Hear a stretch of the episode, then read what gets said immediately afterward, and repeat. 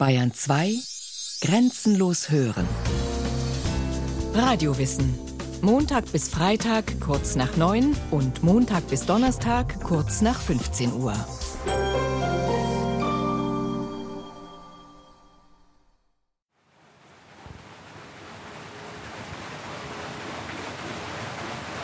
Ja, man muss sich jetzt vorstellen, vor dem Wasserrad ist der Bach aufgestaut über mehrere hundert Meter. Und dann wird das Wasser, sage ich mal, über eine Wasserrinne dann zum Wasserrad zugeführt und dann läuft es dementsprechend in die Kammern des Wasserrads. Die werden dann gefüllt mit dem Wasser und das Wasser drückt das Rad nach vorne und diese Kammern werden dann unten wieder ausgeleert dann am Bach. Und da haben wir eben vier Meter Gefälle. Monika Drax ist eine von zehn Müllerinnen in Deutschland. Sie betreibt die Draxmühle in Rechtmehring. Eine Getreidemühle, die einen Teil ihrer Energie durch ein Wasserrad zwischen der Mühle und dem Sägewerk erzeugt. Der Hochhauser Bach, der das Rad antreibt, ist ein ruhig fließender Quellbach, der ohne sein großes Gefälle kein Müllrad antreiben könnte.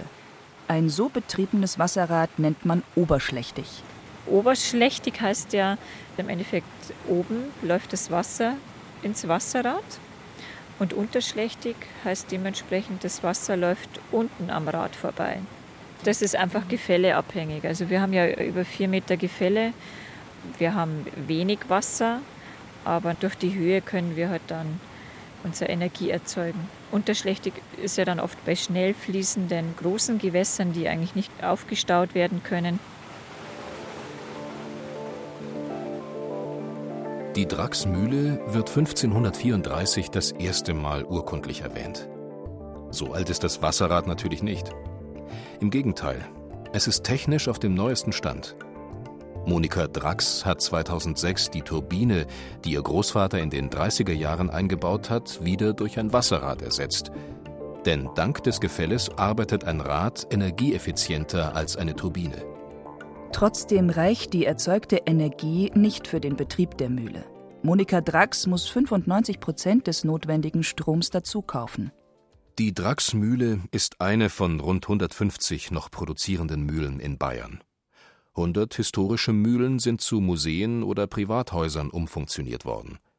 Verglichen mit den etwa 10.000 Mühlen, die es Mitte des 19. Jahrhunderts gab, ist das wenig. Dennoch ist Bayern immer noch das mühlenreichste Bundesland. Denn Bayern bietet die besten geografischen Voraussetzungen für den Einsatz von Wasserrädern.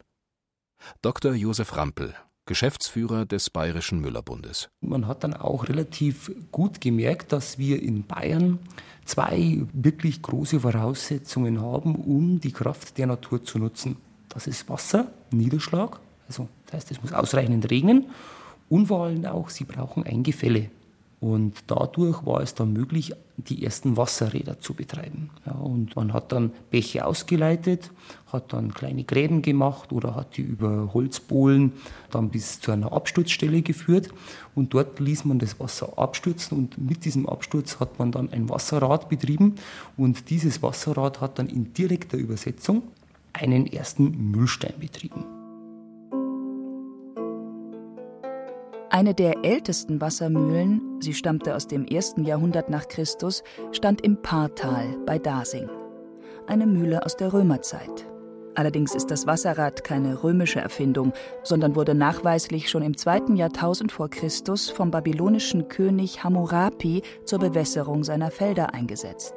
In seinen zehn Büchern über Architektur, erschienen zwischen 33 und 22 vor Christus, beschreibt der römische Architekt und Ingenieur Vitruv verschiedene Maschinen, darunter das Flussschöpfrad und die Wassermühle.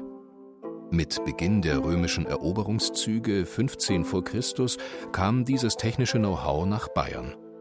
Josef Rampel es war mit Sicherheit so, dass die Römer sehr viel aus dem Kulturkreis der Griechen übernommen haben und natürlich auch mit der Eroberung Germaniens natürlich auch bei uns besonders bis zum Limes, ja, sehr stark sich die römische Kultur und damit auch der römische Fortschritt ausgebreitet hat.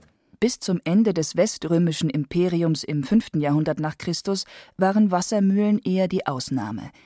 Die Technologie war zwar bereits entwickelt, doch bewegten in Rom in der Regel Sklaven, Pferde oder Ochsen den Mühlstein.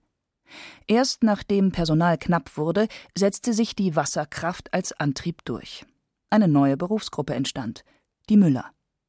In einer römischen Inschrift wird der Stand im Jahr 488 zum ersten Mal erwähnt. In Rom entwickelten sich die Müller schnell zu wohlhabenden, einflussreichen und unabhängigen Handwerkern. In Bayern dagegen erkannten Adel und Kirche, dass Mühlen sicheren Wohlstand bedeuteten. Daher begannen sie im 10. Jahrhundert Monopole zu errichten, etwa auf den Backofen, die Weinpresse und schließlich auf die Mühlen. Mühlen waren so heiß begehrt, dass einige Grundherren gar nicht genug davon haben konnten. Etwa das Kloster Fürstenfeldbruck. Innerhalb weniger Jahrzehnte nach seiner Gründung 1263 kaufte es bis auf die Herzoglichen in Dachau alle Mühlen an der oberen Amper und fast alle bis ins Herrschaftsgebiet des Freisinger Bischofs. Die Arbeitsaufteilung zwischen Mühlherr und Müller war einfach. Während der adelige oder kirchliche Eigentümer für den Unterhalt des stehenden Zeugs, also des Gebäudes verantwortlich war, hatte der Müller, also der Pächter, sich um das gehende Zeugs zu kümmern. Reparatur und Pflege der technischen Einrichtung und allem, was die Mühle am Laufen hielt. Dort, wo jetzt die Draxmühle steht, reihten sich früher vier Mühlen wie an einer Perlschnur am Hochhauser Bach. Oberhalb des Baches steht noch heute eine kleine Wallfahrtskirche, die auf die früheren Wächter der vier Mühlen hinweist. Monika Drax. 15. bis 16. Jahrhundert war das eine kleine Ritterburg. Und diese Ritterburg, die war eigentlich nur zum Schutz der vier Mühlen da. Und da passten eben diese Ritter auf, dass hier nichts passiert. Irgendwann wurden die natürlich dann nicht mehr gebraucht. Und dann wurde aus dieser kleinen Ritterburg eben eine Kirche dann gebaut. Wassermühlen wurden bald nicht mehr nur verwendet, um Getreide zu mahlen, man setzte sie auch als Antriebsmaschine ein. Im Bergbau oder um Öl zu pressen, um Gerbsäure, Gips oder Papier herzustellen. So standen neben der Draxmühle, die früher Badmühle hieß, noch eine Schleifmühle, in der Messer geschliffen wurden, eine Lohmühle, in der aus Buchen und Eichenrinden Gerbsäure ausgeklopft wurde, die dann in der vierten Mühle, der Schneidermühle, zum Färben der Felle verwendet wurde. Weil immer mehr Wassermühlen entstanden, wurde das Wasserrecht reglementiert. Jeder Wassermühle wurde eine maximale Stauhöhe zugewiesen, deutlich abzulesen am Eichpfahl, auf dem die Höhe unveränderlich markiert ist. Josef Rampel. Anfang des 20. Jahrhunderts hatte man sich daran gemacht, diese Altrechte, die man irgendwann mal erworben hat an diesem Standort, diese zu verbriefen. Man hat dann dort einen Notar hingeschickt, dort wurde festgelegt, die Mühle verfügt über eine Francis-Turbine mit einem Schluckvermögen von einem Kubikmeter pro Sekunde und einem Gefälle von 4,50 Meter mit einer Unterhaltspflicht von der Mühle bis zur großen Eiche. So wurde das dann auch wirklich beschrieben. Wie weit bin ich unterhaltspflichtig für mein Gewässer? Also wie weit muss der Müller Sorge tragen, dass der Bach geräumt wird, dass er sauber bleibt und so weiter und so weiter. Und da wusste dann der Müller, das hat er dann damals angegeben, ja, ich bin bis zur großen Eiche und dann ist auch auch das so reingeschrieben worden. Gell? Also sowas kann man heute noch lesen und die sind auch heute noch gültig, diese Wasserrechte. Es klappert die Mühle am rauschenden Bach. Klipp, klapp, klipp, klapp. Bei Tag und bei Nacht ist der Müller stets wach. Klipp, klapp, klipp, klapp, klipp, klapp. Bis zur Erfindung der Turbine hatte der Müller nur eine Energiequelle, die er möglichst Tag und Nacht nutzte: das Wasserrad. Das sorgte für eine hohe Belastung und hatte weitere Nachteile. Müller hatten einen leicht zweifelhaften Ruf, weil sie zunächst mal immer außerhalb der Stadtmauern waren. Ja, weil sie dort sein mussten, wo Wasser zur Verfügung stand, um die Mühlen anzutreiben. Und dann wusste man so nie so richtig, ja, was macht denn der da draußen? Die Menschen haben deswegen immer gemeint, der Müller sei mit dem Teufel im Bunde. Auch heute noch arbeiten einige Mühlen im Dreischichtbetrieb 24 Stunden lang, um möglichst kontinuierlich ausgelastet zu sein. Monika Dracks Mühle nicht. Unsere Arbeit beschränkt sich Gott sei Dank nur auf den Tag. Klar, je nach Saison natürlich auch mal dann in der Nacht, aber auch nicht 24 Stunden. Das hält ja kein Müller aus. Die Mühle läuft ja nur am Tag, also wir haben jetzt keinen Schichtbetrieb. Aber es kann dann schon mal passieren, wenn jetzt Hochsaison ist, dass die Mühle auch mal sieben Tage die Woche läuft. Aber generell jetzt einfach nur sechs Tage und das zu humanen Zeiten.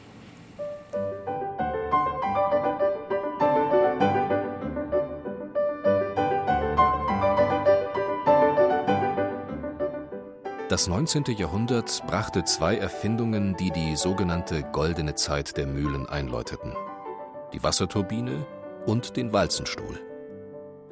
Zwar entwickelte der französische Ingenieur Benoit Fourneron 1833 als erster eine Wasserturbine, doch dauerhaft setzte sich der Turbinentyp durch, den der Amerikaner James B. Francis 1849 konstruierte. Die Francis-Turbine ist bis heute am weitesten verbreitet, weil sie auch als Pumpe einsetzbar und somit universell zu verwenden ist. Seit dieser Zeit ist die Wasserkraftnutzung die effizienteste Energieerzeugungsquelle der Welt.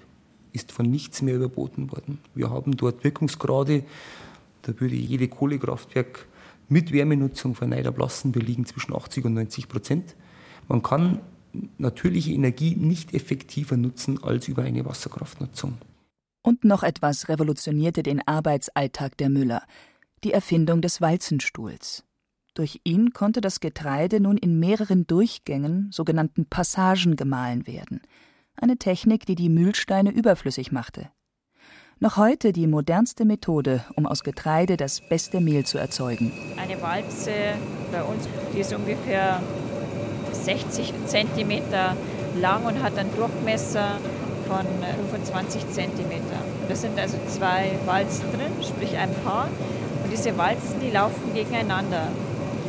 Man muss sich das so vorstellen, das sind wie ganz kleine Schneiden in diese Metallwalzen reingeritzt und da läuft eben dann das Getreide zwischen den zwei Walzen durch und da wird das Getreide durch das Drehen wie, wie aufgeschnitten. Es läuft auch eine Walze ein bisschen schneller, deswegen entsteht da diese Schnittwirkung. Natürlich wird ja praktisch dieses Korn erstmal angeschrotet. Und da wird es, sage ich mal, erstmal ganz grob aufgebrochen, um eben einen Teil vom Mehl zu lösen. Wenn man jetzt beispielsweise das auf einmal komplett fein malen würde, dann könnte man halt einfach diesen Mehlkern und die Schale einfach nicht optimal trennen. Und das kann man halt dann auch nur schaffen, wenn man mehrere Maldurchgänge hat.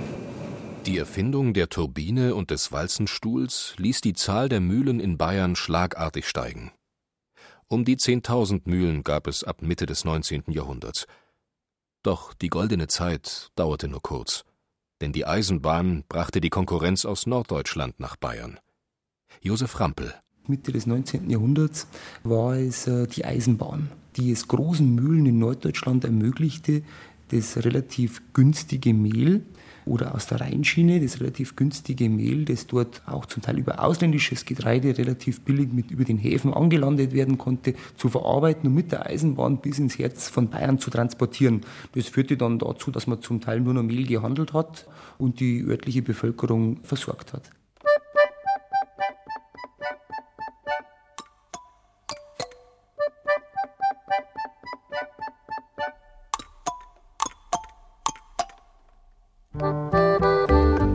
Produzierten 1950 noch 4500, sind es heute nur mehr 150 Mühlen.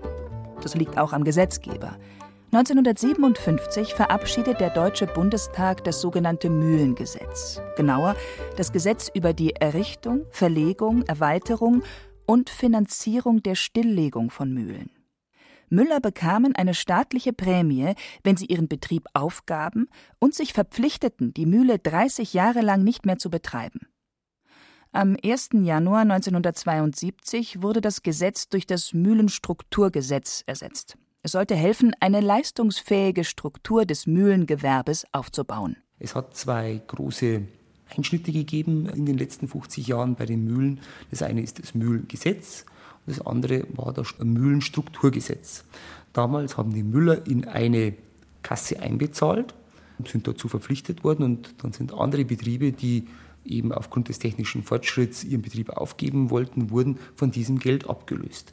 Das wäre heute aus europarechtlicher Sicht nicht mehr denkbar. Aber damals ist es durchaus möglich gewesen. Also man musste sich dann erklären, will man an dem Mühlenstrukturgesetz oder am Mühlengesetz damals teilnehmen, dann äh, wurde eine Beschränkung eingetragen aufs Grundstück, dass man dort keine Mühle mehr betreiben darf und hat im Gegenzug dafür Geld bekommen. Für die Müller, die heute noch ihre Mühle betreiben, ist es nicht einfach, sich gegen die Konkurrenz der großen Mühlen und Billigimporte zu behaupten. Alle haben eigene Strategien, um konkurrenzfähig zu bleiben. Monika Drax beispielsweise gehört zu denen, die ausschließlich Biogetreide aus der Region verwenden. Und zwar von Bauern, die sie kennt. Wir verarbeiten Weizen, Roggen und Dinkel. Und beim Dinkel haben wir die Besonderheit, dass wir nur die Dinkelsorte Oberkulmer Rotkorn verarbeiten. Das ist also eine alte Schweizer Dinkelsorte, die ist züchterisch noch nicht verändert. Und das ist einfach bei uns wichtig zu wissen, wo eben der Rohstoff herkommt. Bei uns gibt es wirklich von hell bis dunkel alles. Und haben natürlich auch so einen totalen Fable für alte Getreidesorten, also die früher bei uns kultiviert worden sind, aber verdrängt worden sind. Wir haben da zum Beispiel Gelbmehlweizen, Granatweizen, Purpurweizen, wir haben Emma, Einkorn. Und da haben wir ganz, ganz viele kleine Bauern, die sich da spezialisiert haben und das für uns anbauen. Müller müssen sich nicht nur genauestens mit dem Rohstoff Getreide auskennen, Sie müssen auch in der Lage sein, ihre Maschinen selbst zu reparieren. Die Ausbildung umfasst einen müllerischen Teil, das heißt, wie viele Passagen, wie sind Mühlen aufgebaut, wie funktioniert der Walzenstuhl und so weiter und so weiter. Und einen mühlentechnischen Teil. Es ist heute noch so, dass in der Ausbildung sehr, sehr große Teile an Technikwissen vermittelt werden, um die im Betrieb befindlichen Maschinen auch selber warten und reparieren zu können. Ja, man muss nicht nur naturverbunden sein als Müller, man muss nicht nur das Getreide bonitieren können und es auf Geruch prüfen und schauen können, ist es den Mühlen geeignet, ja, sondern man muss auch ein Gespür, ein Händchen haben für die Technik. Es hat damals wie heute Mühlenbauer gegeben, die ihre Kunst im Mühlenbau vollendet haben. Aber es war auch für den Müller notwendig, ein gutes Wissen über Maschinen und die Technik zu haben, damit er nicht jedes Mal, wenn was kaputt war, damit er die selber reparieren und warten kann. Die Ausbildung dauert drei Jahre. Monika Drax hat nach der Lehre im elterlichen Betrieb in anderen Mühlen gearbeitet, um deren Abläufe kennenzulernen. Mit 22 Jahren hat sie ihren Meister gemacht und ein paar Jahre später den Abschluss als Betriebswirtin. Heute führt sie mit der Mühle ein Familienunternehmen fort, das ihr Urgroßvater 1912 gekauft hat. Zuvor hatte die Familie Oberplöger fast 400 Jahre lang die Mühle betrieben. Um 1900 brannten Mühle und Wohnhaus allerdings komplett ab. Die Oberplögers mussten neu bauen und waren bald ruiniert. Daraufhin übernahm die Familie Drax malen da jetzt gerade den Biodinkel. Wir haben jetzt äh, 16 Maldurchgänge. Man muss sich einen so vorstellen, es wird geschrotet, gemahlen, durch die Walzen fällt es durch, wird dann unten aufgefangen und dann per Luft in so Pneumatikrohren, die ungefähr drei bis vier Zentimeter Durchmesser haben, wird es dann nach oben gefördert. Also die Mühle hat vier Stockwerke in den vierten Stock zur Siebmaschine. Und das, in der Siebmaschine sind verschiedene Siebe drin, wo dann einfach dieses Gemahlene dann sortiert wird in fein, mittel und grob. Das Gröbere wird wieder weiterverarbeitet auf dem nächsten Walzenstuhl und in dem Fall fällt ja bei jedem Mahlvorgang ein Mehl an. Also wir haben insgesamt 16 verschiedene Mehle, die da anfallen und aus diesen verschiedenen Mehlen stellen wir dann einfach diese verschiedenen Typen her. Insgesamt produziert Monika Drax über 30 verschiedene Sorten. Pro Jahr verarbeitet sie etwa 1000 Tonnen Getreide. Das Mehl verkauft sie an 20 Bäckereien in der Region und in ihrem eigenen Mühlenladen. In Bayern werden jährlich rund 1,1 Millionen Tonnen Weizen und fast 200.000 Tonnen Roggen vermahlen. Der weit überwiegende Teil des Getreides kommt aus der heimischen Landwirtschaft. Abnehmer sind die 150 gewerblichen Getreidemühlen – die meisten von ihnen sind, so wie die Draxmühle, seit Generationen in Familienbesitz. Nur das wohl bekannteste bayerische Mehl, das Rosenmehl, das in der Rosenmühle in Ergolding bei Landshut hergestellt wird, gehört zu einer internationalen Holding. Die Draxmühle ist ein technisches und ästhetisches Wunderwerk mit Walzenstühlen, Siebmaschine, auch Plansichter genannt, Mehlsammelkasten und unendlich vielen Rohren, die durch vier Stockwerke laufen. Allein beim Mehlsammelkasten im zweiten Stock kommen 50 Rohre zusammen, die wie leicht gekrümmte Orgelpfeifen aussehen. Durch sie laufen völlig unterschiedliche Mehle in den Mehlsammelkasten.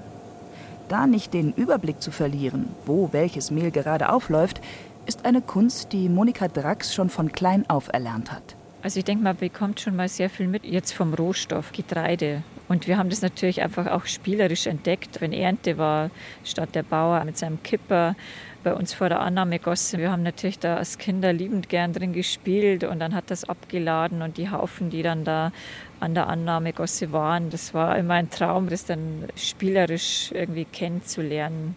Ob ihr Sohn die Mühle mal übernimmt, ist ungewiss. Das Müller-Dasein hat auch Schattenseiten. Josef Rampel. Müller zu sein ist auch etwas mit Entbehrung verbunden. Wir sind ein extrem langlebiges Gewerk. Wir wissen, ohne uns geht es nicht, egal was der technische Fortschritt macht. Man braucht uns, wenn Brot gegessen wird, wenn Kekse gegessen werden, wenn eine Pizza gegessen wird, wenn Nudeln gegessen werden, dann braucht man uns in der Getreidewertschöpfungskette, das wissen wir. Aber es ist natürlich auch so, dass eben für Mehl in der Regel nur so viel bezahlt wird, wie es denn unbedingt auch sein muss.